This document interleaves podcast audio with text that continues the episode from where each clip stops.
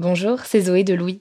Ça fait maintenant deux ans que j'ai la chance de travailler pour Louis Média et que vous entendez ma voix sur vos podcasts préférés. Travailler pour quelque chose qui a du sens pour moi, c'est essentiel à mon épanouissement au quotidien. Et vous, comment se passe votre relation au travail? C'est plutôt épanouissant et enthousiasmant ou plutôt boule au ventre et des motivations? Si vous êtes dans le deuxième cas et que vous comptez chaque semaine le nombre de jours qui vous séparent du week-end ou des prochaines vacances, je vous recommande plus que jamais le parcours Chance, partenaire d'émotion. Chance est une communauté d'entraide professionnelle pour aider chacun et chacune à trouver sa place dans le monde du travail. La communauté Chance a une méthode unique qui a fait ses preuves. La première étape, c'est celle du bilan de compétences. En trois mois seulement, vous allez pouvoir redéfinir vos objectifs pro et renouer avec ce qui vous anime vraiment, avec l'aide d'un coach professionnel qui vous sera dédié. La deuxième étape, c'est celle du passage à l'action. Une fois votre projet défini, toute la communauté Chance sera à vos côtés pour donner vie à votre projet. Un collectif hyper engagé, prêt à vous épauler et à vous ouvrir son réseau. Si ce message résonne en vous, je vous invite à vous rendre directement sur le site chance.co pour faire le point gratuitement avec un conseiller et changer ce qui ne va pas ou plus dans votre vie pro. Bonne écoute Bonjour, c'est Zoé de Louis. L'autre jour, je suis tombée sur une interview d'une personne qui expliquait que l'intestin est notre deuxième cerveau, siège de pas mal de nos émotions. Alors autant en prendre soin, non? Activia, notre sponsor en ce moment, est la marque spécialisée dans le bien-être digestif depuis plus de 35 ans. Avec Activia, découvrez trois actions, soutien du métabolisme, actif à l'intérieur et apport de nutriments. Le tout toujours avec des probiotiques et le bon goût d'Activia à retrouver en une multitude de saveurs. Merci Activia pour leur soutien et bonne écoute Activia contient des ferments du yaourt qui sont des probiotiques. Ils vous aident à digérer le lactose du produit en cas de difficulté à le digérer. Activia est source de calcium et de protéines. Le calcium contribue au fonctionnement normal des enzymes digestives et à un métabolisme énergétique normal. Louis. Mercredi 24 mars 2021, lors d'un point presse, la chancelière allemande Angela Merkel a déclaré qu'elle revenait sur sa mesure de confinement renforcé pour le week-end de Pâques annoncé en amont. Ces mots étaient les suivants. Une erreur doit être appelée une erreur et surtout elle doit être corrigée à temps si possible. Je sais que cela crée encore un peu plus d'incertitude dans la population. Je le regrette profondément et je demande pardon à tous les citoyens. Ce qui m'a particulièrement marqué dans ces excuses, c'est l'effet de surprise, voire de sidération qu'elles ont provoqué. Sur les réseaux sociaux français, c'était une avalanche de posts et de stories admiratifs ou même jaloux, avec un constat majoritaire ils ont de la chance, les Allemands, d'avoir une gouvernante qui s'excuse. Mais pourquoi ça nous semble aussi fou? En Allemagne, la chancelière demande pardon aux citoyens et en France, un ancien président de la République est condamné à trois ans de prison. C'est comme si la première information nous étonnait davantage que la seconde. Comment pouvons-nous être à ce point habitués à ce que des personnes se considèrent au-dessus des lois? L'impunité, c'est-à-dire l'absence de sanctions lorsqu'on enfreint les règles, est devenue chose commune en politique et s'observe aussi dans la sphère privée. Mais comment se fait-il que des gens se sentent autorisés à transgresser les règles? Dans cet épisode, la journaliste Marie Sala analyse comment naît et se cultive le sentiment d'impunité. Je suis Brune Bottero, bienvenue dans Émotion.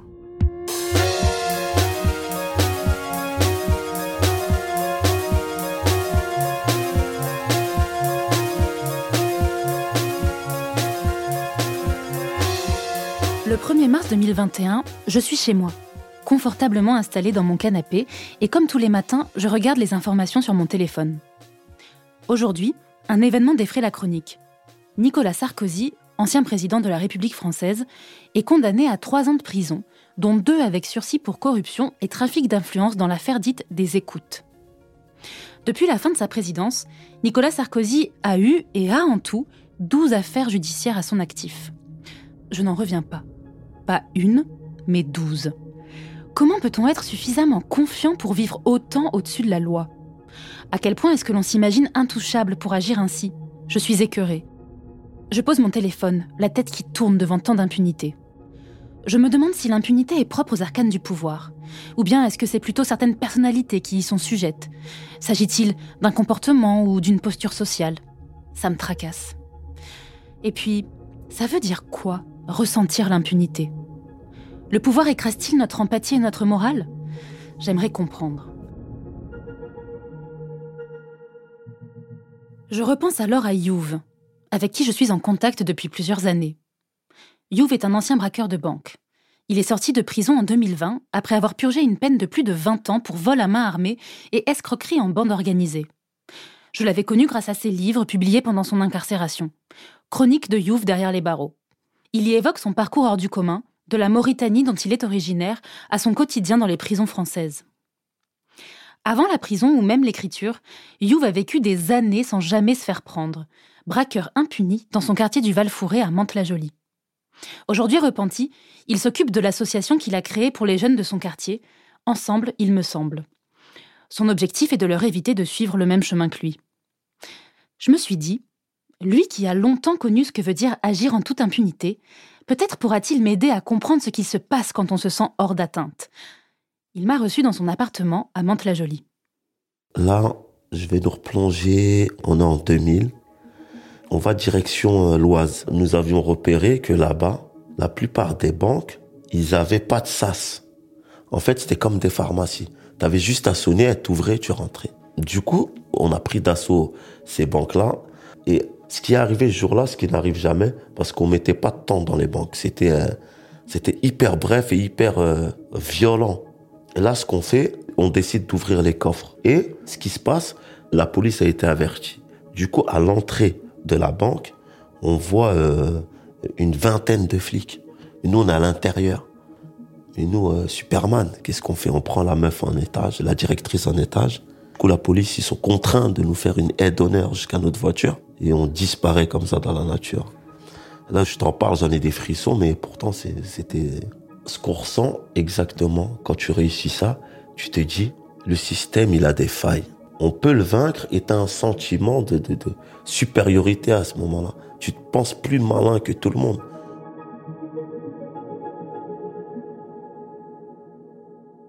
C'est leur métier. Ils ont été formés pour ça.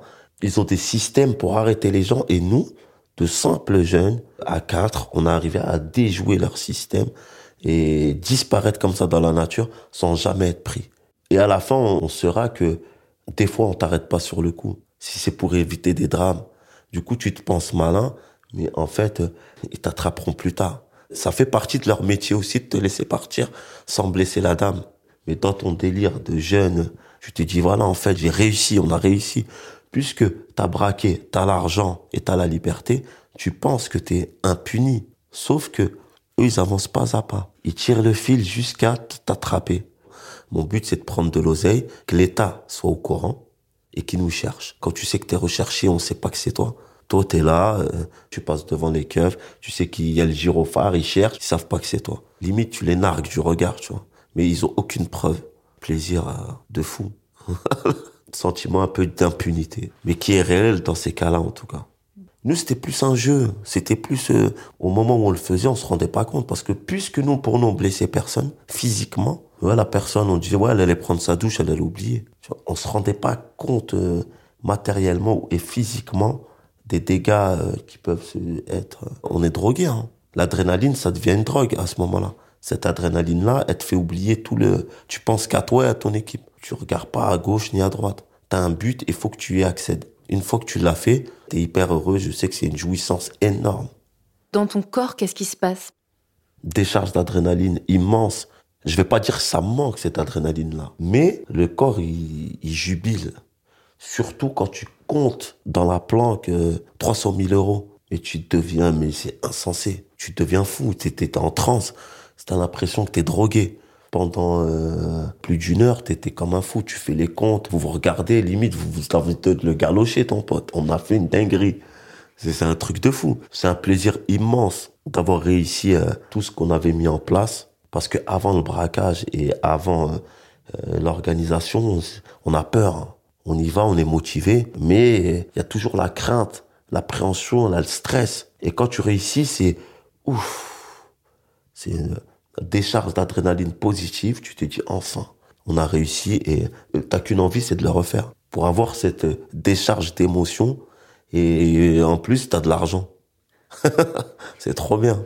Là, tu me disais au début, on, a peur, on a du mal à se lancer, mais qu'est-ce qui en toi fait que tu te lances quand même? Qu'est-ce qui fait que tu te dis, vas-y, je vais voler, quoi? C'est ce sentiment de légitimité dans la violence. Parce que tu subis des injustices euh, récurrentes, tu te dis, je suis légitime, moi, dans mon statut d'homme violent et de braqueur chevronné parce que tu te dis, je vis dans une cité dortoir, les uns sur les autres. Mais ma mère, euh, à chaque fois qu'elle se déplace pour essayer de faire des paperasses et des ricaneries, on te ramène toujours à ton côté immigré, euh, retourne dans ton pays.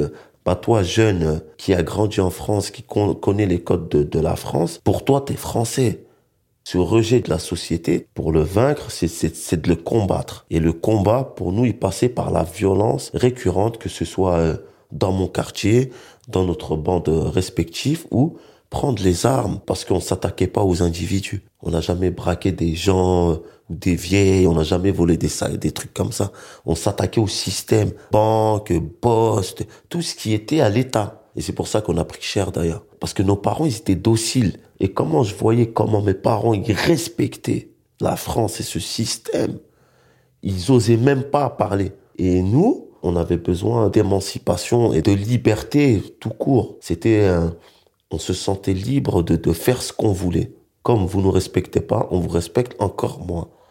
Voilà, c'était ça un peu la mentalité dans, l'engrenage dans lequel on était à l'époque. Et en parlant d'engrenage, donc, euh, est-ce que ce sentiment d'impunité qui est monté, de se dire pas vu, pas pris, donc j'y vais, on a envie d'aller encore plus loin et de pousser encore plus les limites? Est-ce que ça monte à la tête? Est-ce qu'on se sent hors d'atteinte? Mais je pense que c'est humain. Quand tu commences à faire une infraction qui te procure euh, une adrénaline que tu penses positive, et surtout qu'on t'attrape pas, t'as qu'une envie, c'est de recommencer.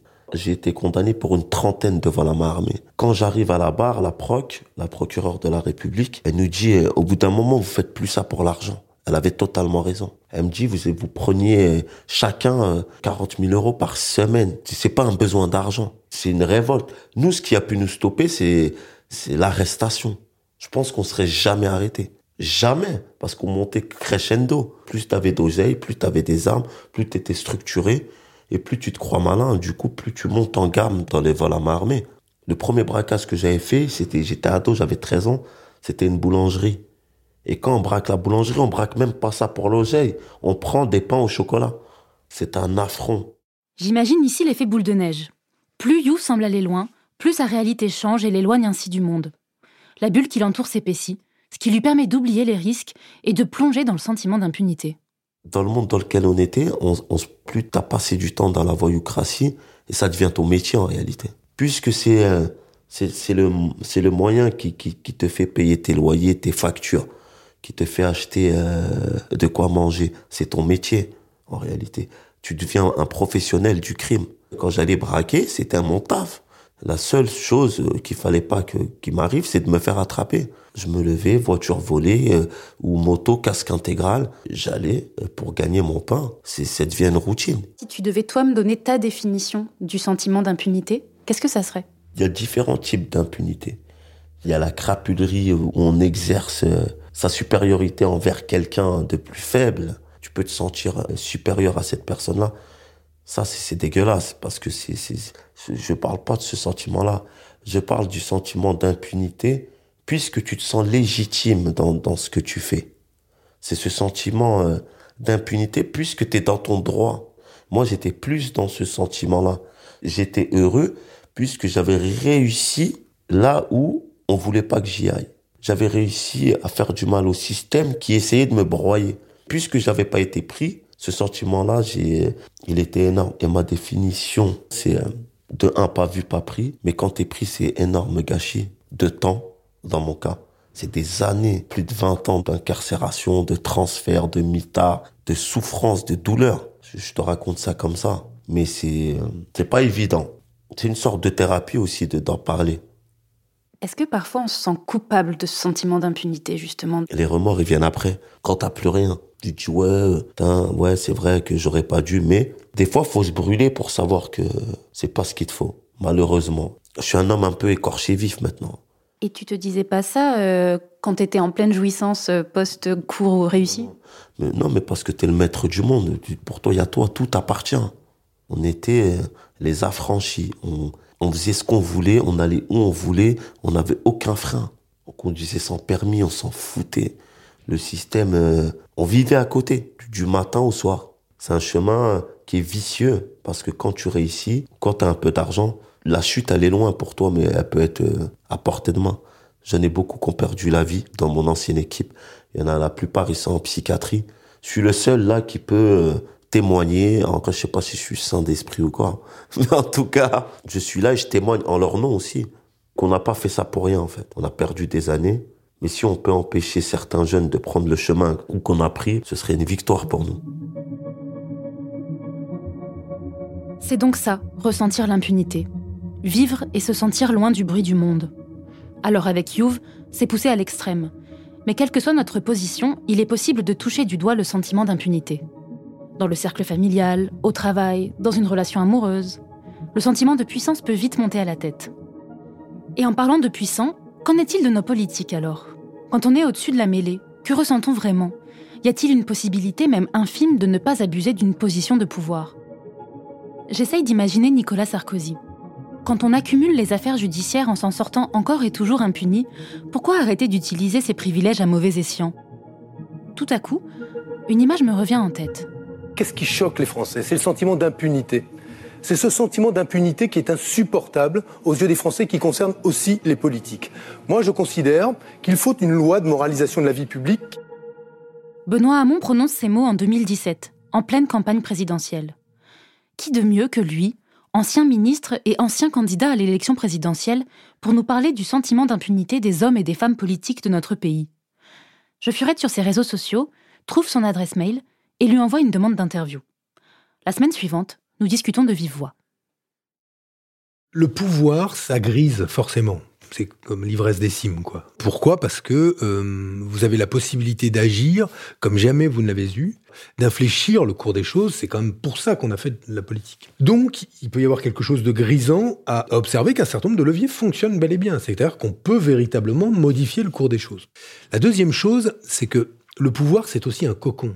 C'est un endroit où vous êtes tout à fait protégé du reste du monde et parfois aussi d'un certain nombre des impacts de ce que vous faites. Parfois, vous pouvez appuyer sur un bouton, ça va avoir des conséquences pour les gens, mais vous, c'est très loin euh, dans l'absolu. Et euh, vous avez une, une, myriade de femmes et d'hommes autour de vous qui, finalement, mettent à distance le monde réel. Donc vous êtes dans un moment où vous êtes mis à distance avec le monde réel et donc les conséquences de vos propres actes, et en même temps, vous savez qu'un certain nombre des leviers sur lesquels vous agissez vont pouvoir modifier le cours des choses. Bon, ça, ça peut créer une forme à la fois d'ivresse, euh, de griserie, de sentiment de toute puissance, et en même temps, quelque chose de terrifiant, c'est que vous ne mesurez pas, vous ne percevez pas, vous ne sentez pas les impacts qui peuvent être les impacts euh, ou les déflagrations négatives, le rejet que peut susciter votre action ou votre inaction.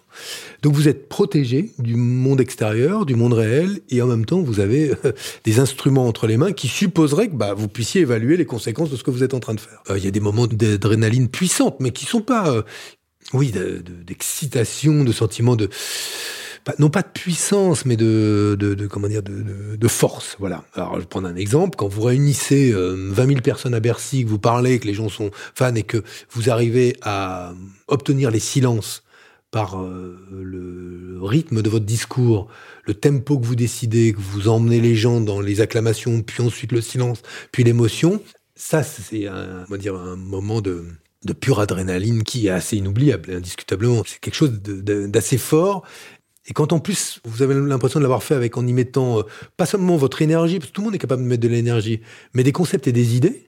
Donc dans ces moments-là, oui, vous avez de l'excitation. Et dans votre parcours, y a-t-il eu un changement quand vous êtes devenu un personnage public dans votre comportement ou dans votre posture? Est-ce que vous, aujourd'hui, avec le recul, vous voyez peut-être que... Est-ce que je suis devenu plus con? Non, j'aurais jamais osé dire ça. moi, je vais le dire. Euh, j'espère que non. Et en même temps, euh, je peux pas en être totalement sûr. J'ai quand même quelques petites indications qui me laissent bah, croire que je suis pas devenu ce que j'ai pu observer euh, chez d'autres. Ce que je n'ai jamais supporté, c'est justement que certains se servent d'une fonction euh, de pouvoir comme d'un piédestal pour humilier tout le monde.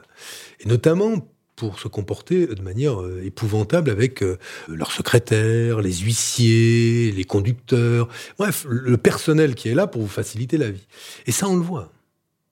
On le voit. Et quand on est de gauche, la première vraie déception, c'est de voir qu'en fait ces comportements sont au moins aussi répandus dans votre propre famille politique que dans euh, quand vous, savez quand vous êtes au début d'un jeune et que vous vous engagez, vous êtes persuadé que euh, le bien c'est vous et que tous les autres c'est le mal. Forcément, c'est assez binaire et vous prêtez aux gens de droite d'être euh, des bourgeois forcément méprisants à l'égard du personnel, là où en réalité évidemment les choses sont beaucoup plus contrastées et vous découvrez que des bourgeois méprisants, il y en a aussi à gauche et qu'il faut même parfois parler de bourgeois pour être méprisant à l'égard de ceux qui travaillent pour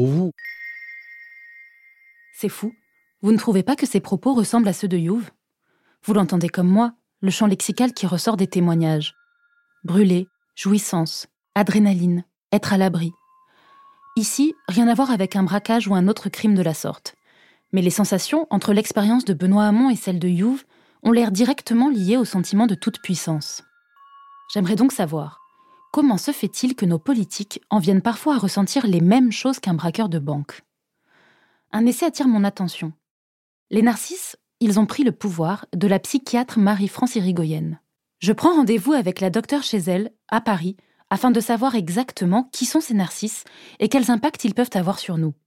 Et qu'est-ce qui se passe alors, à votre avis, dans le cerveau de ces gens? Je dis cerveau, mais c'est un terme euh, plutôt générique pour dire qu'est-ce qu'il y aurait de commun parmi tous ces gens qui perdent les pédales, en fait Le trouble de la personnalité narcissique, c'est un trouble qui se mettrait en place dans la petite enfance. Alors, il y a plusieurs hypothèses.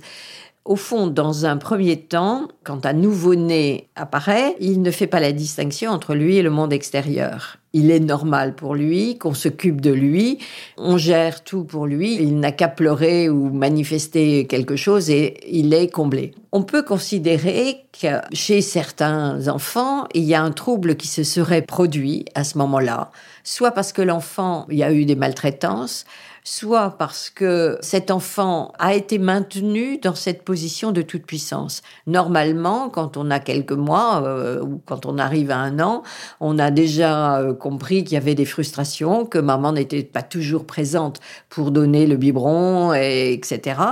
Et c'est avec cet euh, ajustement entre soi et le monde extérieur euh, qui va faire que nous allons être euh, éduqués, civilisés et apprendre qu'il y a des limites. Il semble que certains enfants n'aient pas cet apprentissage ou que ce soit mal passé pour des raisons euh, pathologiques. Et à ce moment-là, eh bien, cette personne reste dans sa toute-puissance infantile. C'est pas pour rien que Donald Trump a été caricaturé souvent comme un gros bébé avec des couches. Parce que euh, je crois qu'ils sont restés au stade de la toute-puissance infantile.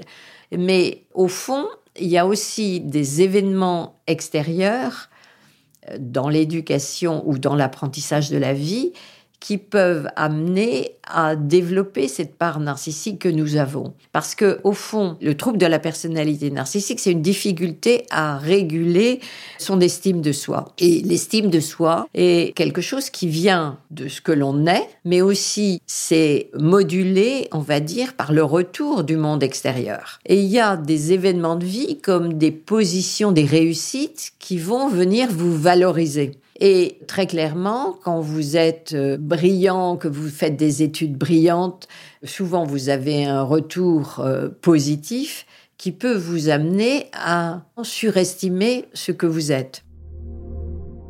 Pour rappel, Narcisse, c'est une figure mythologique. Ce chasseur bellâtre trouva si belle son image qu'il en tomba amoureux, pour finir noyé dans une rivière la reflétant. Une parabole prenant toute sa dimension aujourd'hui. Marie-France Irigoyenne le décrit dans son essai. Notre société de performance et de consommation pousse les individus à se centrer toujours plus sur eux-mêmes, renforçant les traits narcissiques et sélectionnant les plus ostensibles pour les plus hauts postes. Les narcissiques pathologiques sont sélectionnés par la société, par le système, par les entreprises, dans la politique. Vous disiez que c'était un trait, le narcissisme, qui touche plus les hommes que les femmes. À votre avis, pourquoi? Il y a eu beaucoup de recherches pour savoir le pourcentage d'hommes, de femmes sur le narcissisme. Et très clairement, les hommes sont beaucoup plus narcissiques que les femmes. très nettement. Alors si on distingue euh, différentes typologies de narcissisme, les hommes sont beaucoup plus narcissiques sur le registre du pouvoir, ce qui n'est pas très surprenant puisqu'ils ont des positions de pouvoir et que ça s'entretient puisqu'ils s'auto-sélectionnent euh, eux-mêmes. Le seul critère sur lequel les femmes se rapprochent un peu des hommes, mais même si elles sont quand même moins narcissiques, c'est quand même sur le registre de l'image. Un des rares euh, contre-exemples des hommes de pouvoir, euh, c'est bien Angela Merkel, qui est une femme de pouvoir, mais qui n'est absolument pas narcissique. Alors, au fond, pourquoi? D'abord, elle est née dans un pays de l'Est, où le narcissisme n'était absolument pas valorisé. Ensuite, c'est une femme. Les femmes, globalement, sont moins narcissiques. En plus, elle a été élevée par un père, euh, je crois, euh, pasteur protestant, avec beaucoup plus de limites, justement. Donc, ça veut dire que quand même, on peut être un dirigeant politique et ne pas être narcissique. Le succès, l'impunité, le pouvoir, serait-ce de véritables drogues? En tout cas, ceux qui y succombent semblent tous patauger dans un entre-soi les coupant du reste du monde. Mais sommes-nous égaux face à l'impunité? Pouvons-nous tous accéder à ces bulles et goûter à cette frénésie? Les profils cités par Marie-France Irigoyenne semblent tous avoir un dénominateur commun. Ils semblent portés par leur entourage. Alors, sommes-nous aidés par nos origines, notre environnement? Car si You veut s'effrayer un chemin vers cette ivresse de l'impunité, il reste marginal. Je me demande, l'impunité permettrait-elle de révéler les inégalités entre les acteurs de la société?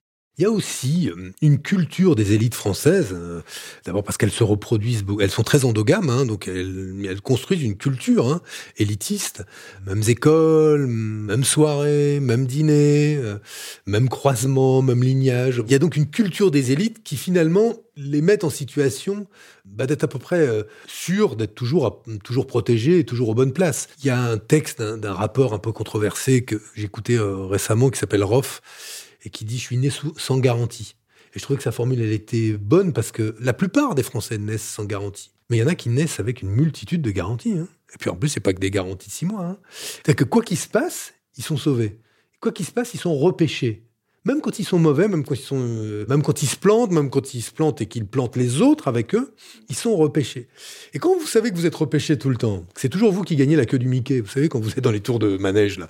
Bah oui, il y a ce sentiment d'impunité, il existe. Et moi je l'ai observé. J'ai une partie évidemment de mes collègues dont l'histoire est une histoire protégée. Ils ont fait les bonnes écoles. Quand vous avez fait l'ENA, vous êtes protégé à vie après. Euh, mais aussi appartenir à certains milieux vous assure des connexions, des réseaux qui de toute façon vous mettent à la ce que je trouve intéressant aujourd'hui, c'est que cette impunité qu'on n'a pas réussi à faire sauter avec euh, l'action politique classique ou l'action démocratique pour essayer de démocratiser les institutions, elle est en train de sauter avec la remise en cause du patriarcat et avec la remise en cause de l'impunité liée aux agressions sexuelles, au sexisme et aux violences sexuelles. À ce propos, nous pouvons par exemple penser au scandale récent mêlant politique et violence sexuelle, l'affaire du Hamel. Dans son livre La Familia Grande, publié en janvier dernier, Camille Kouchner dénonce les viols répétés de son beau-père, le politicien Olivier Duhamel, sur son frère alors adolescent. Benoît Hamon reprend son raisonnement là-dessus. Et euh, l'affaire Duhamel est exemplaire de ça pour moi. Et ce que fait Camille Kouchner dans son livre, que j'ai lu et que j'ai trouvé euh, remarquable, elle nomme euh, ce qui constitue, sans qu'elle dise qu'il soit forcément directement responsable de l'omerta et du silence, mais elle nomme ce qui constituait ce milieu et en donnant des noms, D'ailleurs, elle, produit d'ailleurs le réflexe chez ces gens-là qui est immédiatement de se désolidariser du, du fauteur de troubles euh, et qui le condamne d'ailleurs maintenant, lui, euh, à l'exil euh, par rapport à son milieu, au silence, comme elle dit. Et, elle le fait remarquablement bien, en ayant tout compris du fonctionnement de ce milieu-là, où règne et régnait longtemps l'impunité. Et il me semble que sur la question aujourd'hui de cette révolution, parce que alors là, pour le coup, c'est une vraie petite révolution qui s'opère dans les rapports entre les femmes et les hommes, et sur la question du consentement, des agressions sexuelle, du sexisme, il y a un truc qui se passe qui est en train de briser, comment dire, secteur de la société par secteur de la société, le régime d'impunité qui pouvait exister. Alors c'est pas encore totalement le cas, euh, il y a plein de citadelles à prendre. Mais en tout cas, j'observe des, résultats beaucoup plus euh, remarquables que, ce qu'on avait pu vivre pendant des, décennies. Pourquoi je dis ça? Parce que moi, je viens d'un milieu de, qui vit pas le milieu bourgeois. J'ai pas fait d'études qui me protègent, j'ai pas passé un concours dans la fonction publique ou et, et en même temps euh, j'ai pu accéder à des responsabilités qui étaient responsabilités importantes, gagner une primaire à gauche et être en situation d'être candidat de tous ces gens-là d'ailleurs qui ne m'ont pas soutenu passage donc c'est intéressant.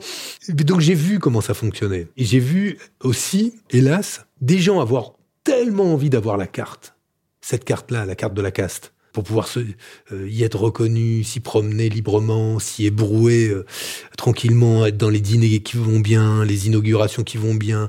J'ai vu des gens qui avaient un peu la même trajectoire que moi, mais vouloir tellement cette carte-là, bah, se perdre complètement pour le coup. I'm Sandra, and I'm just the professional your small business was looking for. But you didn't hire me because you didn't use LinkedIn jobs. LinkedIn has professionals you can't find anywhere else, including those who aren't actively looking for a new job but might be open to the perfect role, like me. In a given month, over 70% of LinkedIn users don't visit other leading job sites. So if you're not looking on LinkedIn, you'll miss out on great candidates like Sandra. Start hiring professionals like a professional. Post your free job on linkedin.com/people today.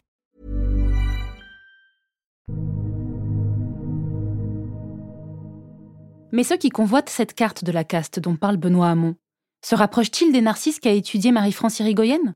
Ceux qui auraient, d'après son titre, pris le pouvoir? Qui sont précisément ces narcisses? On peut distinguer plusieurs types. Le premier type, c'est ce qu'on appelle le narcissisme grandiose. Pour le définir, on pourrait décrire euh, Donald Trump, qui comporte tous les différents euh, traits de personnalité narcissique au maximum. Il y a aussi un autre type qui est le narcissisme vulnérable, où les personnes ont conscience quand même qu'elles ne sont pas tout à fait à la hauteur de euh, ce qu'elles voudraient être et qui surjouent en permanence, c'est-à-dire qui sont euh, en permanence en train de se forcer à convenir à ce qu'ils pensent qu'ils devraient être. Et puis enfin, on a, euh, mais c'est pas le plus fréquent, les pervers narcissiques où on est très proche de la psychopathie. Et alors, votre sous-titre, c'est Les narcisses, ils ont pris le pouvoir. Qu'est-ce que vous entendez par ils ont pris le pouvoir? Non seulement les narcisses cherchent volontairement, de façon très délibérée, à être dans une position de pouvoir pour se valoriser, mais en plus, on leur donne ces positions de pouvoir parce que au fond, ça convient à l'image que l'on a de quelqu'un qui sait se mettre au premier plan. Et donc, à partir de là, on sélectionne les plus narcissiques pour les postes les plus prestigieux. Et c'est vrai au niveau des politiques, mais c'est vrai très clairement dans les postes des grandes entreprises, les postes de direction des grandes entreprises, dans tous les lieux de premier plan. On choisit, si possible, des hommes et des hommes plutôt narcissiques. Vous avez dit dans une interview que souvent ils étaient des fins stratèges et qu'ils n'hésitaient pas à tricher et à mentir. Au départ, un narcisse est persuadé qu'il est au-dessus des autres, qu'il est le meilleur. Et pour ça, il est prêt à se mettre en avant, à se valoriser. Au début, ça marche. Il a de bons retours et il est valorisé effectivement par l'entourage. Mais le problème, c'est que il faut en faire toujours plus. Un petit peu comme si leur narcissisme était basé sur du sable et qu'il fallait en permanence reconstruire ce narcissisme en en rajoutant toujours. Et euh, toute la difficulté, c'est qu'à un moment, il risque d'être obligé, pour en rajouter, de mentir ou d'exagérer puis de mentir. Et à un certain moment, ils peuvent être amenés aussi à tricher. Avec ce système qui est du toujours plus, on peut arriver à perdre les limites parce que le trouble de la personnalité narcissique, c'est un trouble des limites. Être narcissique en soi, c'est pas une pathologie, mais un trouble de la personnalité narcissique, c'est ce toujours plus qui peut devenir quelque chose de très grave. Et donc, à un moment, on l'a vu avec l'affaire Cahuzac, ça a été confirmé par le livre de sa fille euh, qui a parlé de cette montée en puissance de la réussite et son père étant dans ce toujours plus d'aller à des soirées, de se mettre en avant, de se montrer. Et je pense que la plupart de ces narcisses qui dérapent, au fond, n'ont pas conscience qu'ils ont dérapé puisque pour eux, c'est normal qu'ils soient au premier plan. Pour eux, c'est normal qu'il y ait une impunité. Pour eux, c'est normal que, au fond, Ils peuvent tout se permettre parce qu'ils sont persuadés qu'ils sont les meilleurs. Et si on revient vers euh, Donald Trump, il avait quand même dit qu'il pouvait tirer avec une arme au milieu de la cinquième avenue et il serait toujours aussi populaire. C'est-à-dire, c'est vraiment l'impunité absolue. Je fais n'importe quoi, mais comme je suis moi, on acceptera ça. Si Donald Trump peut dire une chose pareille, c'est donc aussi parce que son public l'applaudit pour cela, que son équipe l'y encourage, ou tout du moins que ceux qui l'entourent le laissent faire. Dans leur ouvrage De l'impunité, les politologues Bruno Villalba et Michel Hastings écrivent Il y a aussi, indispensable, ceux qui se taisent et détournent pudiquement les yeux, ceux qui craignent que ces révélations les empêchent de continuer leurs petites affaires. Il faut tenir compte de ce consentement à l'impunité, de ce pacte du silence qui détermine souvent les règles d'un jeu inavoué. Tous les protagonistes, l'impuni, l'accusateur, le public, participent à la mise en place de la situation d'impunité, de son installation et de sa dénonciation. Alors, un individu peut-il être entièrement responsable de son sentiment d'impunité? Je repense à Nicolas Sarkozy dont je parlais en début d'épisode, et j'ai donc demandé son avis à ce propos à Benoît Hamon. Et est-ce que finalement, ça vous a étonné qu'un homme politique de cette stature, donc qui a quand même été président, soit condamné à de la prison? Est-ce qu'aujourd'hui, on en est à un stade où c'est même plus forcément une surprise? Ah bah ça devrait l'être quand même, parce que je pense que... Euh, de raison de condamner à de la prison des euh, d'anciens présidents de la République, il ne doit pas y en avoir non plus des milliers. Mais là, en l'occurrence, ce qui m'a plus surpris, c'est qu'on en soit encore dans la classe politique française à trouver que c'est injuste, quoi. Que c'est pas bien, que c'est une machination, que c'est un complot des juges, que c'est une machination politique de Macron. On n'arrive même pas à prendre ce recul qui est de se dire, écoutez, ce type a été condamné au titre de loi votée par les politiques eux-mêmes. Et la loi, c'est la loi. Ou alors il faut la changer. Mais si la loi s'applique pas à ceux qui l'ont euh, fabriquée et votée, euh, c'en est fini de la démocratie. C'est que certains politiques ne comprennent pas que le discours qui consiste à dire c'est du lynchage, c'est injuste, etc., c'est scier l'arbre euh, ou la branche sur laquelle on est assis, euh, moi, me consterne beaucoup. Mais ça montre l'étendue du désordre intellectuel et moral de ce pays et d'un certain nombre de ses dirigeants. Et puis sans doute est-ce là la trace aussi d'une forme d'impunité euh, ou de sentiment d'impunité qui, pendant des années, des décennies, a pu exister, y compris sous la Ve République, où finalement il y avait de la loi pour euh, les uns et l'impunité pour les autres, et notamment les puissants. Et ça, c'est certain que dans la vie politique française, euh, on a longtemps vécu sous ce régime-là. Est-ce que c'est pour ça que vous avez choisi en 2017 l'impunité comme un de vos chevaux de bataille? La fin de l'impunité. Oui. Pardon. Moi, j'avais le sentiment, j'ai toujours le sentiment, que la République est un mot aujourd'hui qui chante plus qu'il ne parle auprès de, nombreux Français. C'est-à-dire qu'ils ne font plus l'expérience de la République euh, dont on leur chante les vertus et les mérites. Ils font plus l'expérience de l'égalité, ils ne font plus l'expérience de la liberté, mais plus souvent des contraintes, ils ne font plus l'expérience de la fraternité, mais plus souvent des discriminations. Et que tout ça est servi en partie par le fait que euh, des responsables politiques qui chantent la République à la tribune de l'Assemblée nationale ou lors des conférences de presse donnent le sentiment d'être hors système, hors la loi. Ce décalage qui existe dans la perception du quotidien de ceux qui dirigent et du quotidien des citoyens, euh, le sentiment qu'il y a une loi pour les uns, mm, où vous verrez par exemple des politiques dire tolérance zéro, euh, euh, prison pour les délinquants, mais quand il s'agit d'eux, là, ils dénoncent le lynchage, ils dénoncent toujours les mêmes mots, vous verrez toujours les mêmes mots. C'est pareil sur les agressions sexuelles, c'est-à-dire qu'on c'est le bourreau qui se victimise, toujours la même mécanique qui se met en place. Et il me semble que tout ça est catastrophique dans une période où le ressentiment est en train de, de grandir, où les offensives politiques contre la démocratie sont fortes et puissantes, ceux qui sont censés la défendre peuvent pas continuer à entretenir l'idée qu'il y aura un régime d'impunité qui subsisterait au sommet de l'État. Heureusement, l'impunité se définit par le fait qu'elle se réfère au droit, à un cadre législatif, à une sanction. Car si nous sommes impunis, ou en tout cas comme le rappelait Youve, si on pense être confortablement installé dans notre impunité, c'est qu'à un moment donné, l'inévitable peut arriver, la chute le châtiment. Je cite de nouveau les politologues Bruno Villalba et Michel Hastings. La situation d'impunité apparaît comme provisoire, car en tant que contournement de la morale ou de la loi, elle nécessite un retour à la normale, pour que la société puisse se recentrer sur ses propres valeurs, désigner des coupables et les sanctionner, afin de pouvoir inventer un nouvel équilibre. Et à chaque nouvelle dénonciation d'une situation d'impunité, la morale est soudain redessinée. Car l'impunité a une histoire. Qu'un roi de France comme Louis XIV ait pu régner et abuser de son pouvoir n'est pas comparable aux exactions, par exemple, d'un ministre de notre époque, comme Jérôme Cahuzac. Souvenez-vous en 2012, sous la présidence de François Hollande. Jérôme Cahuzac, alors ministre délégué du budget, se voit accusé de posséder des fonds et comptes non déclarés en Suisse et à Singapour. Après des mois de déni, il fut obligé d'avouer ses fautes. Ce n'est qu'en mai 2018 qu'il sera finalement condamné à deux ans de prison ferme, une peine aménageable, 300 000 euros d'amende et cinq ans d'inéligibilité. La peine de prison a en réalité été transformée en avril 2019 en port de bracelet électronique dans sa résidence de Corse. Benoît Hamon était son collègue au moment des faits. Prenons l'exemple de Cahuzac. Jérôme Cahuzac, il était au même étage que moi. Il s'avère qu'on était en désaccord sur plein de sujets politiques. Et, et, Jérôme, il était plutôt quand même à droite. Je l'appelle Jérôme parce que, en fait, le, le, paradoxe, c'est qu'on s'entendait bien. On avait une, bonne relation. Euh, moi, j'étais assez admiratif de l'intelligence qui était la sienne, sa capacité, par exemple, à faire euh, des discours sur le budget de la nation ou le projet de loi de financement de la sécurité sociale sans note.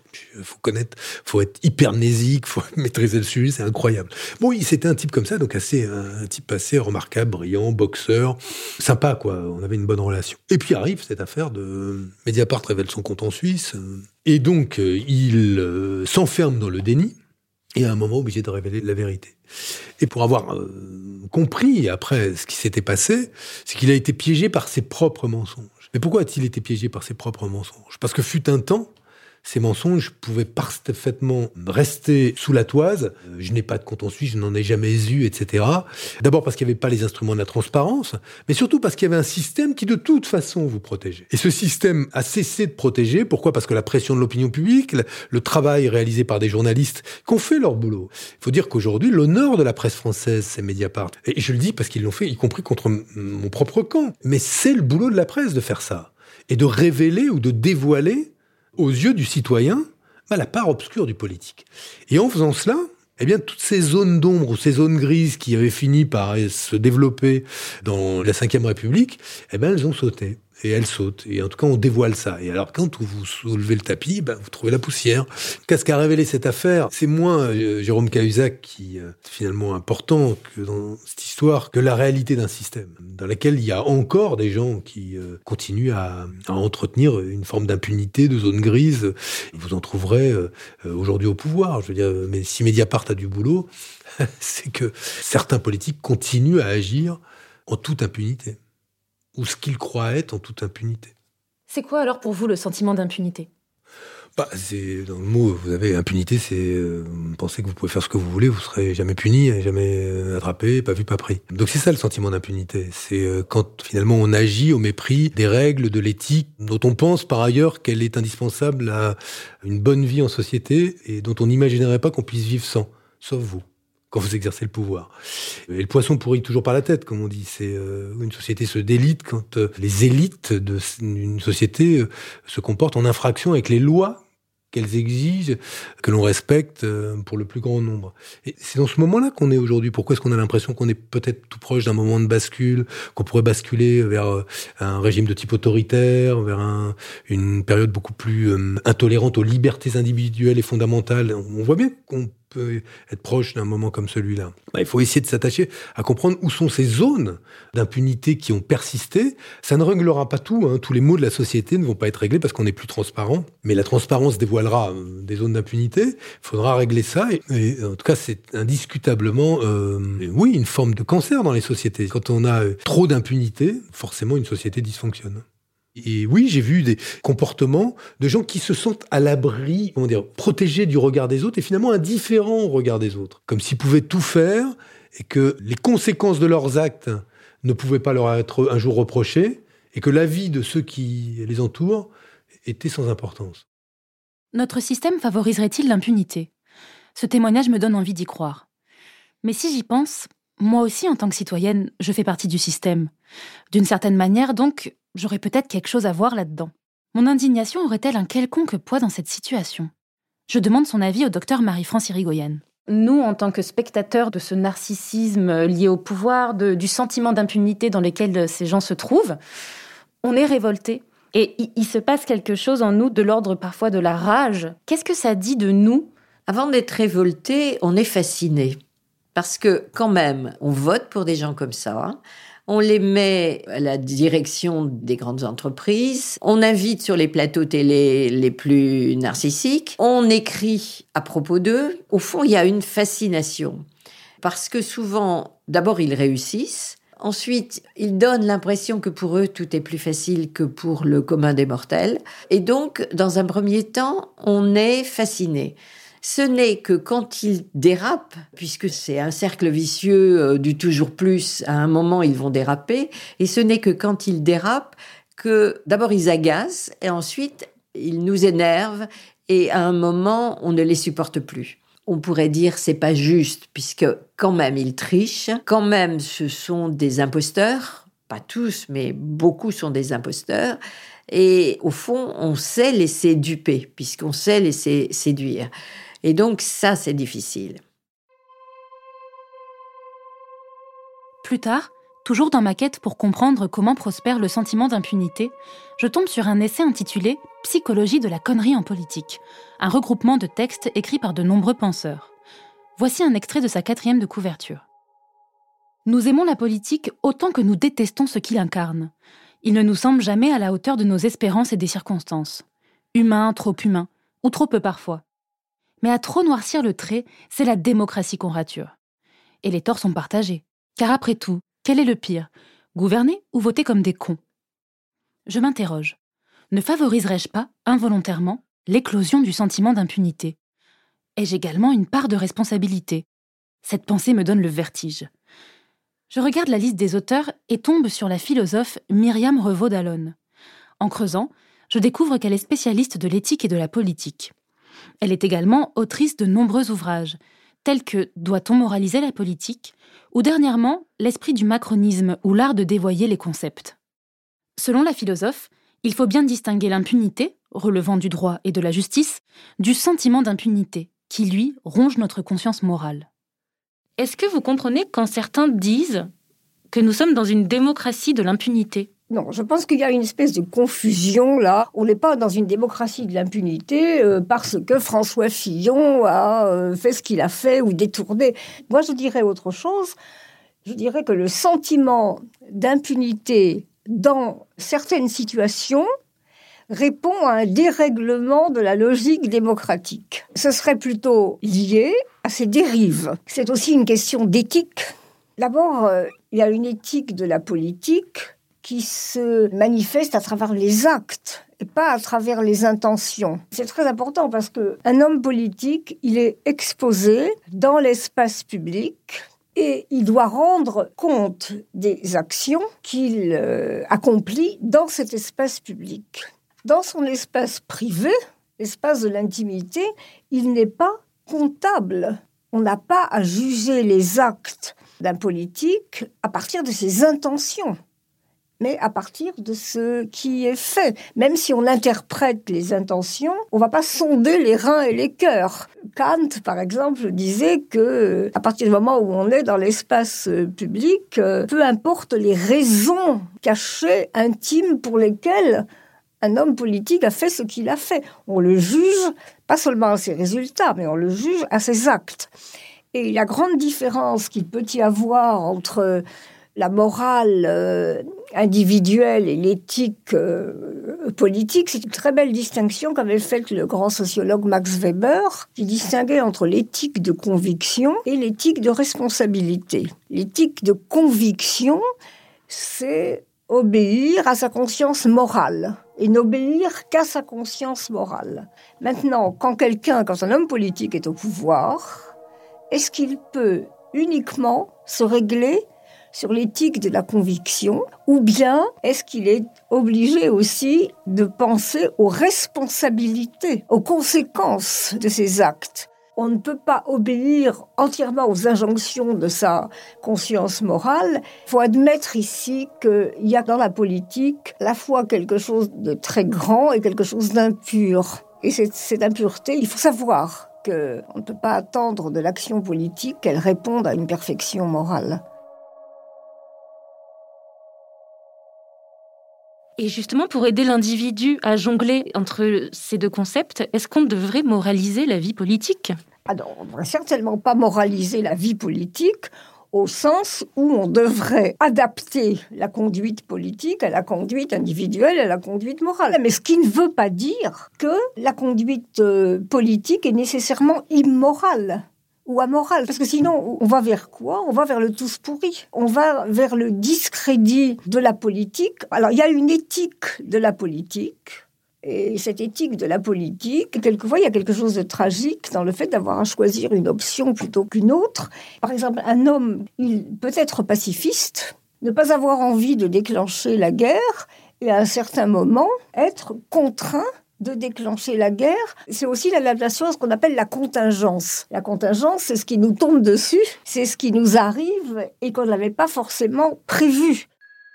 Ce que Myriam Revaud-Dallon dit, c'est qu'on ne peut pas moraliser la vie politique, parce qu'on ne peut pas imposer une conscience morale à quelqu'un. Par contre, on peut tenter de donner un cadre éthique à cette vie politique. Le système est bien fait, la démocratie a des règles, des lois, des structures. Mais comme l'homme est un loup pour l'homme, il dévoie ce système et en crée ses dérives. Mais alors, sommes-nous condamnés à être dirigés par une élite hors sol? Et pour finir, comment vous, vous, êtes, vous avez réussi à garder les pieds sur terre, justement? J'ai vu plein de euh, résister à ça. Hein. Parce que là, je vous ai dit qu'il y en avait qui n'y résistaient pas, mais j'en ai vu plein d'autres euh, être complètement euh, en ligne avec ce que moi je préconise. Et en même temps, il y a des moments où, finalement on est guetté par ce risque d'ubris. Vous avez donné un moment où moi j'y ai cédé. Il faut retrouver la lucidité, il faut être entouré avec des gens qui vous vous ramènent sur terre. Euh, c'est comme les ballons gonflés, gonflés à l'hélium. Il faut qu'à un moment on vous, on vous retire vers le bas. Quand vous faites de la politique au nom d'une idée que vous avez du monde. C'est parce qu'avec en ayant un, idéal et un sens, je pense que ça protège quand même un peu plus que quand vous le faites parce que vous avez envie du pouvoir. De toute façon, le pouvoir en soi, il brûle, hein, toujours. Toujours, toujours, toujours. Ça brûle, c'est dur d'avoir une gestion froide et tiède permanente du pouvoir. Ça brûle les doigts. Euh, la question, c'est euh, régulièrement de, rappeler qu'on est les héritiers ou des passeurs, euh, puis aussi savoir quelle trace on veut laisser. Moi, je préfère faire, une, je le dis, ici, une campagne présidentielle où je me prends 6,36%, là, en fait, en pleine intégrité et honnêteté, avec mon idée de la politique qu'avoir fait 20%, mais en ayant tout trahi. Parce que même si j'avais fait euh, trois fois plus, mais en m'étant assis sur tout ce à quoi je crois, j'étais quoi? J'aurais perdu aussi. Mais mieux aux, yeux de, certains, je m'en fous. De ce point de vue-là, je, ouais, bah, j'ai souvent dit ça, mais je vais le redire là. Il y a cette très jolie phrase de Mandela qui dit euh, Je ne perds jamais, je gagne ou j'apprends. Voilà, ben, moi j'ai appris. Je repense alors à ce que disait Myriam Revaud-Dallon. Pour rappel, nous nous étions arrêtés au fameux tous pourris qui nous vient si souvent à la bouche quand nous sommes témoins de l'impunité des puissants. Au vu de ce que nous raconte Benoît Hamon, je me demande les politiques sont-ils vraiment tous à blâmer? Quelles conclusions pouvons-nous tirer de ce constat? Reprenons avec la philosophe Myriam Revaud-Dallon. Selon elle, le problème n'est pas le système, mais les dérives de ce système. Ce sont les atteintes à la démocratie qui entraînent à la fois les pratiques liées au sentiment d'impunité et les réactions qui en découlent. Mais est-ce que vous comprenez que les gens fassent ce raccourci de dire oh mais de toute façon c'est tous des pourris, c'est tous les mêmes? Je dis que ce sont les dérives de la démocratie ou les atteintes à la démocratie qui entraînent à la fois les pratiques liées au sentiment d'impunité et les réactions. C'est-à-dire qu'on ne peut pas reprocher aux gens d'avoir envie de faire le mal, si vous voulez, d'avoir envie de profiter du système. Et moraliser la politique, ça voudrait dire qu'on extirpe chez les individus jusqu'à la volonté de faire le mal ou la volonté de mal faire. Et ça, c'est pas possible. Ça n'a aucun sens. Par contre, ce qu'on peut faire, et qui est important, c'est que les institutions ne donnent pas aux individus la possibilité de réaliser ses désirs. Mais ça, c'est le premier élément. Et le deuxième élément, c'est le sentiment de défiance extrême maintenant à l'égard non seulement des hommes politiques, mais ça a atteint des, à l'égard de ce qu'on appelle les élites, à l'égard de n'importe quelle forme d'autorité, y compris l'autorité intellectuelle, y compris l'autorité scientifique, qui fait qu'il y a une espèce de généralisation et de confusion. Euh, on dit tous pourris parce qu'ils sont tous de connivence les uns avec les autres. Et moi, ce qui me frappe beaucoup, c'est que cette défiance, c'est pas simplement à l'égard des politiques, mais c'est comme si euh, le sentiment d'impunité, maintenant, il était attribué à tous ceux qui savent, à tous ceux qui peuvent, à tous ceux qui ont une position euh, d'autorité intellectuelle dans la société. Est-ce que, selon vous, ça a un lien avec ce que Machiavel disait, à savoir la dissonance entre les désirs des grands, donc grands, je dirais aujourd'hui gouvernants, et le désir du peuple. Est-ce que ça part de là? Oui, bien sûr. Si on considère le pouvoir comme quelque chose qui s'exerce de façon hiérarchique euh, du haut vers le bas, ceux qui commandent et ceux qui exécutent, alors évidemment, on aura toujours ce genre de, relation. Mais peut-être que pour comprendre euh, la nature du problème, il faut comprendre aussi que le pouvoir, c'est pas simplement la relation entre ceux qui commandent et ceux qui obéissent, mais que le pouvoir, c'est aussi le fait d'agir ensemble. Le pouvoir, c'est une relation. Machiavel montre que entre le prince et les sujets, c'est-à-dire que le prince, il apparaît d'une certaine façon à ses sujets, mais il ne maîtrise jamais l'image qu'il euh, renvoie de lui. Et précisément, ce qui est intéressant, c'est que ça ne fait pas de ces sujets des individus totalement impuissants. Au contraire, ces sujets sont libres d'une certaine façon de l'interpréter comme ils le veulent. Donc on, voit ça à travers n'importe quel discours euh, politique, à travers n'importe quelle action euh, politique. Vous vous souvenez de ce que nous disait Benoît Hamon sur Camille Kouchner, qui, grâce à son livre, a permis de démanteler toute une citadelle d'impunité? Celle de son beau-père Olivier Duhamel, de son entourage, et a ouvert par là même les vannes aux autres victimes qui, depuis, ont enfin voix au chapitre. La société civile avait déjà enclenché un changement radical dans notre rapport à l'impunité, en 2017 grâce au mouvement MeToo. Voilà un exemple qui illustre notre capacité, en tant que citoyens et citoyennes, à ébranler l'impunité. Machiavel montre que la relation, c'est pas simplement une relation verticale. Il n'y a pas de sans-pouvoir, ça n'existe pas. Puisque le fait de pouvoir renvoyer au dominant ou à celui qui exerce le pouvoir une certaine image, c'est aussi un pouvoir. Donc qui manque d'intelligence collective là-dedans? Est-ce que c'est la classe dirigeante ou est-ce que c'est la classe dirigée? Ben, C'est les deux. Justement, euh, euh, tant qu'on parlera en termes de classe dirigeante et de classe dirigée, on ne résoudra pas le problème. Qu'est-ce que c'est que la démocratie? Puisque c'est ça quand même le problème fondamental. Est-ce que la démocratie, c'est simplement une organisation juridico-politique? Par exemple, quand on parle de la démocratie parlementaire ou de la démocratie représentative ou de la démocratie, est-ce que c'est simplement une organisation des pouvoirs? Je ne crois pas. Je pense que la démocratie, c'est aussi une manière de vivre ensemble. Et Tocqueville avait dit, mais euh, la démocratie moderne, c'est une forme de société. Ça veut dire une manière aussi pour les hommes de vivre ensemble. Bien sûr que, par exemple, le principe de la séparation des pouvoirs est absolument fondamental. C'est une condition de l'exercice de la démocratie. Mais la démocratie, c'est aussi une manière d'entretenir euh, comment dire, de se voir de telle ou telle façon comme sujet, d'entretenir des relations avec les autres, au fond d'avoir des sentiments. Ça, c'est très important, les sentiments ou les passions démocratiques. Ou si je reviens à Montesquieu, dans l'esprit des lois, il disait il y a d'un côté la nature d'un régime, et Montesquieu disait il y a aussi le principe d'un régime. Et le principe d'un régime, c'est son moteur, c'est ce qui le fait agir. C'est son Montesquieu disait c'est son ressort. Bon, alors au XVIIIe siècle, on ne parlait pas du tout comme maintenant. On disait la crainte, c'est le moteur de la tyrannie, euh, l'amour de la liberté, c'est le modèle de la démocratie, l'honneur, c'est le modèle de la monarchie. Mais l'idée, elle est très importante. Il y a une manière de vivre ensemble qui nourrit le fonctionnement de la démocratie. Et aujourd'hui, ce à quoi nous assistons, c'est à une perversion ou à une dérive de la logique démocratique, pas simplement au niveau du rapport aux autorités, du rapport au pouvoir, mais au niveau de l'exercice même de la citoyenneté. Et justement, vous, citiez Tocqueville, n'est-ce pas lui qui disait que avec la démocratie, on allait forcément être déçu parce que on en attend tellement. Alors là, je vraiment je vulgarise, hein, mais on en attend tellement, c'est ça? On en attend tellement qu'on sera déçu, alors que par exemple un tyran, finalement, il lèvera le petit doigt de la bonne manière, on sera content. Il y a une espèce de absolument, parce que c'est l'un des aspects tragiques de la politique, et c'est ce qu'un grand auteur extraordinaire comme la Boétie avait décrit comme euh, la servitude volontaire. C'est-à-dire, il y a une difficulté permanente d'abord de l'exercice de la liberté, il y a le fait qu'on peut attendre de la politique, on peut faire une espèce de confusion et attendre de la politique qu'elle règle tous vos problèmes.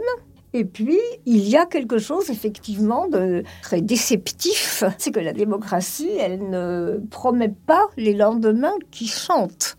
Et il faut comprendre ça, c'est les régimes totalitaires, ils promet hein, le lendemain qui chante la réalisation euh, du paradis sur terre, d'une société euh, comment dire, débarrassée de toutes ses contradictions. Au contraire, la démocratie, parce qu'elle repose sur l'exercice du conflit, on débat sans arrêt et on discute sans arrêt de choses absolument fondamentales qui ne sont jamais décidées une fois pour toutes. Donc ça, c'est une espèce de débat permanent et il est très important que ce débat se déroule. Je ressors de cet échange étrangement apaisé, en ayant l'impression d'avoir de nouvelles armes à ma disposition. Je ne me sens plus impuissante. Peut-être n'est-il pas nécessaire de ravaler sa bile tous les jours en spectatrice de ce qui me révolte. Si je rapproche ça de ce que nous a dit Benoît Hamon à propos du mouvement MeToo ou encore de la fougue de Youve, je réalise que nous pouvons, nous, citoyens et citoyennes, avoir le pouvoir de lutter contre l'impunité. Youve s'est rebellé contre ce qu'il estimait être injuste. Et maintenant, il dirige une association. Il crée des événements pour pallier ce qui lui a manqué à lui. Nous pouvons agir, car nous avons à notre disposition des outils constitutifs de la démocratie. La presse, le droit de manifester ou le droit d'association. Pour finir, j'aimerais citer les politologues Bruno Villalba et Michel Hastings. Au nom de l'impunité, les sociétés démocratiques fabriquent en permanence les frontières morales de leur intolérable. Pas d'impunité pour les jeunes casseurs de banlieue, pas d'impunité pour les violences policières, pas d'impunité pour les fraudeurs fiscaux, plus d'impunité pour le personnel politique. Et inversement, l'impunité sera réclamée pour les lanceurs d'alerte, les faucheurs volontaires, les caricaturistes, etc. Pourquoi donc ne pas s'organiser pour que le sentiment d'impunité puisse être utilisé à bon escient?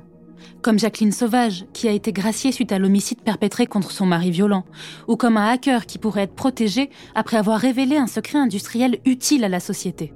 À nous d'offrir l'impunité à ceux que nous estimons agir pour le bien commun. Nous sommes ceux et celles qui pouvons empêcher le sentiment d'impunité de fleurir en huis clos. Maintenant que je comprends mieux comment naît ce sentiment d'impunité et combien il est confortable d'y prospérer, je me dis, pourquoi ne pas le conquérir?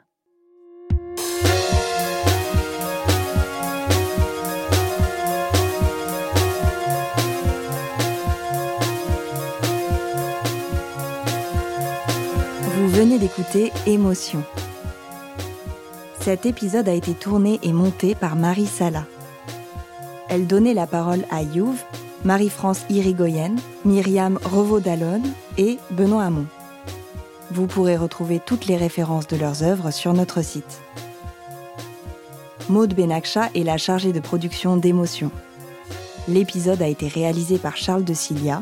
Benoît Daniel s'est occupé de la prise de son et Jean-Baptiste Aubonnet était au mix. C'est Nicolas de Gélis qui a composé le générique. Ce podcast est également rendu possible grâce à Maureen Wilson, responsable éditoriale, Marion Girard, responsable de production, Mélissa Bounois, directrice des productions, et Charlotte Pudlowski, directrice éditoriale. Émotion, c'est un lundi sur deux, là où vous aimez écouter vos podcasts. Apple Podcast, Google Podcast, SoundCloud ou Spotify. Vous pouvez nous laisser des étoiles, des commentaires et surtout en parler autour de vous. Et si vous voulez partager vos histoires, n'hésitez pas à nous écrire à hello at. Nous vous lirons et nous vous répondrons. Et puis, il y a aussi tous nos autres podcasts Travail en cours, Passage, Injustice, Fracas, Une autre histoire, Entre ou le Book Club. Bonne écoute et à bientôt!